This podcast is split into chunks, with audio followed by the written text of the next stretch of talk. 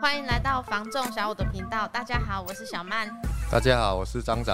大家好，我是小智。这一集呀、啊，其实我们那时候隔离之前啊，因为刚好遇到一波升息，对、嗯，所以原本那时候想说要跟大家闲聊这件事情，但是因为这一连串的隔离确诊啊，所以我们就到今天才开始录。是的，其实我们今天就是想要跟大家聊聊，面对这样子的升息，我们到底要做好什么样的准备呢？哎、欸，其实也是蛮多客人会跟我聊到这个升息的事情啊。嗯、有些客人他其实是没有做好心理准备的，嗯，那也是有些客人他可能对这件事情他已经有准备好了。嗯，像小智，你应该也是蛮多客人会跟你聊到最近在升息这件事情吧？因为毕竟已经升息两次了。对啊，近期不管是在带看或在联络客人出来看房子，就是有提到升息的部分。因为这一次也不是说单单升息，包括现在房价的部分也是相对较高。他们对于看房子这件事情呢，啊，可能就是会变成说不着急要看啊。像现在大部分。跟我出来看的客人啊，嗯、要么就是买给小朋友，或者是说有需要自己一个家。以现在的市场，要看符合自己预算的房子啊，去年跟今年事实上是差的蛮多的。在于准准备的钱啊，要挪用，可能就是会比较慎重一点。可是出来跟你看的，应该就是他可能对自己的需求就是比较强烈。对啊，会有客人跟你讲说，他可能对这个房价可能有一点点什么样的期待，比如说他可能在观望啊，或者是什么的，他应该也会跟你聊到这一块吧？也是有啦，就是可能觉得新闻在报道升息的部分，觉得房市可能会就是有降价空间，就是人家俗语讲的听到一个囝，生一个囝呀，后语啊，看一个囝生一个囝，对啊，哎、欸，可是。就那你自己看呐、啊，小智讲说，哎、欸，客人啊，觉得房价可能会有一些变化，你觉得有吗？嗯、变化蛮大的啊，就像去年跟今年就差很多了。可是真的有像客人他可能期待说升息之后啊，房价可能有一些下降，因为我们接触案件一定是比客人还要多。嗯，你自己有感觉到，哎、欸，房价上面有什么差吗？最近不太会有什么差别，不过之后应该是会有差了。可是我们自己在市场上啦，其实很多比较主力的物件，像那种一千出这样子的物件，其实它在销售上面还是很快。嗯，就是有时候可能推出来没几天，它也是就卖掉啦。现在听到这种价位都是苹果件呢。对啊，所以其实有没有影响？我觉得啦，可能。在我们看来啊，主力价位的物件，它目前的差异可能就没有那么大。对，当然，如果你说今天是两千多、三千多，甚至四千多的物件，嗯、当然那个客群它就不同了。嗯、可是像我自己的客人会觉得啦，升息之后啦，他们原本就已经面临买房的压力了嘛。嗯、那可是现在升息之后，他们的压力他们会觉得更大，有时候甚至会觉得说，哈，我好像。更买不起了，甚至会觉得说我要归去躺平了啊。有一些是真的会这样，就是干脆就是放弃了，嘿啊，会比较没有信心再看。对啊，那到底啊，升息这件事情真的严重到要可能他真的就是认为我要躺平了吗？可能在这边就是要让大家知道说，现在升半码到一码，大概是每个月付额是增加多少的金额这样子。对啦，真的是要知道说半码一码到底是差多少。嗯、其实现在啊，那个媒体啊，我们之前看那个新闻啊，嗯、其实啊，他们都有帮我们大概试算嘛。嗯。还有我前阵子看新闻，他有试算大概二十年期的房贷。对、嗯。那如果以一千万来讲的房贷，它可能升一码来说，一个月可能会大概差一千一百多。嗯，一千一百多还可以吧。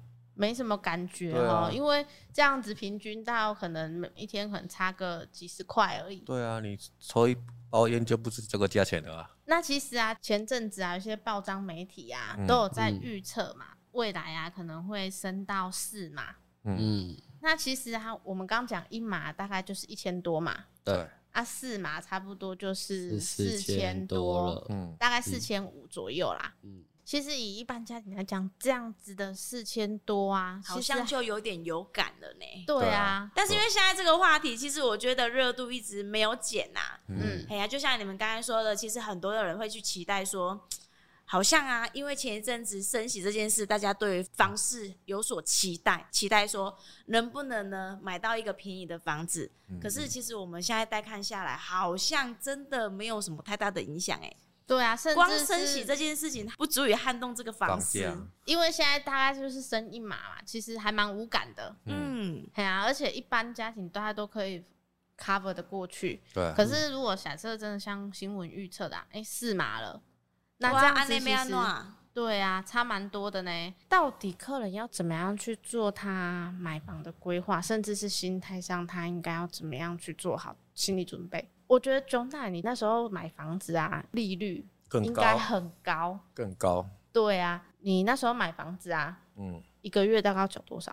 我那个时候的利率就三点多了嘞，本金加利息一个月要三万出了。哇，那其实你看，像我们现在是利率大概只有中贷那时候的一半吧？对对啊，所以未来我们也不确定说会不会诶、欸、持续的升息，有可能会到像中泰之前他们那个时候买房三点多。我们现在说升半码、升一码，嗯，其实啊，在他们那个年代看起来都和那个时候那个年代，年代那个年代很久远了呢，多久远？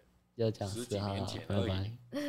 对啊，其实啊，说那个朝代好不好？可以呀、啊，也可以呀、啊。就那你毕竟是我们的老前辈啊。哎、欸，不要，前辈在那边。没有，我是说在那个经历上面历练、啊、对，你是老前辈呢。可是那时候你们在买房子的时候，你应该有大概去衡量吧？因为工作的关系啊，嗯，然后算一算是自己负担得起。因为我们那个做的工作薪水不是固定，就是算一算房贷下来的话，我是还可以负担。哎、嗯欸，那这样子钟大，其实你那时候买房子啊，你在房贷啊跟支出上面，你算是抓的很充裕呢。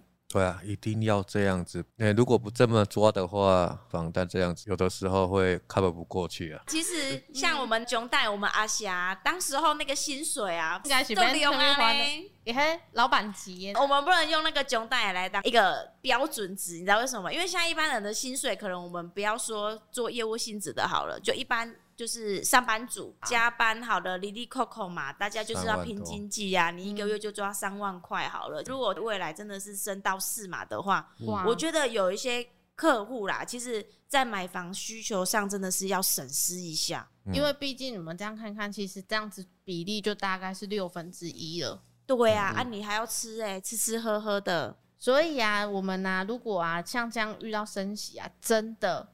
要慎选我们能力范围内的物件，嗯、没错。哎呀，尤其是现在蛮多客户他在看房子啊，他可能哈没有去想到这一点。好，我们刚讲到这样子，那我们是不是就要退而求其次去选择呢？我们呢能力范围内，甚至是啊有所保留的物件。嗯嗯，有些客人他可能想要找的是淡比较淡黄区的物件，那他是不是可以退而求其次看比较淡白区的物件？而且啊，其实像诶、欸、有些客户啊，他可能啊对这个蛋黄区跟蛋白区啊，他们呢是有他们自己的一个定义。嗯。可是其实现在说真的，有所谓的蛋白区跟蛋黄区吗？好像没有啊。你说就是一个地方在发展，你不知道它是所谓的蛋白区还是蛋黄区。它如果现在来说是蛋白区。可是它如果发展出了变蛋黄区呢？一般呢，可能比较为人所知的，哎、欸，高雄市来讲，蛋黄区啊，就是可能农十六啊，嗯、或者是美术馆、凹子底这样子的地区嘛。嗯，那像其实我们以人武对人武来讲，以高雄为范围的话，可能就会认定说，哎、欸，这个人是蛋白区。对。可是其实人武有没有它蛋黄区啊？有啊，就像仁雄路啊，现在的大湾啊，或是八卦寮啊。哦，对啊。嗯那一般客人呢、啊，他可能在蛋黄区啊，像凹子底美术馆这样子的地段，他可能看到的，哎、欸，可能大部分现在大楼啊，嗯、可能大概都要两千多。对，哎、欸，可能一千多的可能也比较少见了，真的比较少。嗯，哎呀，对啊，像我们在带看啊，其实听很多客人在从市区进来人武看呐、啊，就是因为很多人会向往说买房，第一个。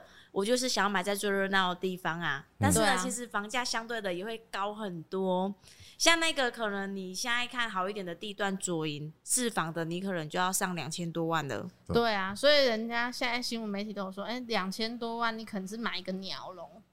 可是你今天客户他到人物里一千多万、两千多万的价位来讲，他是看得到透天的。他可能想要看的就是，哎、欸，有土地呀、啊，对呀，有天有地的，我就是要透天。如果以目前客户他可能退而求其次买了蛋白区的房子，他可能买了透天。嗯，以人物来讲啊，蛮、嗯、多具有发展性的建设，航太园区，嗯啊，产业园区啊。嗯甚至说，其实我们离台积电啊，具有发展性的建设，其实都蛮近的。嗯，那我们呢、啊，会不会啊，随着这些建设啊，在发展、在推进的过程之中啊，其实啊，蛋黄区它也会去扩大。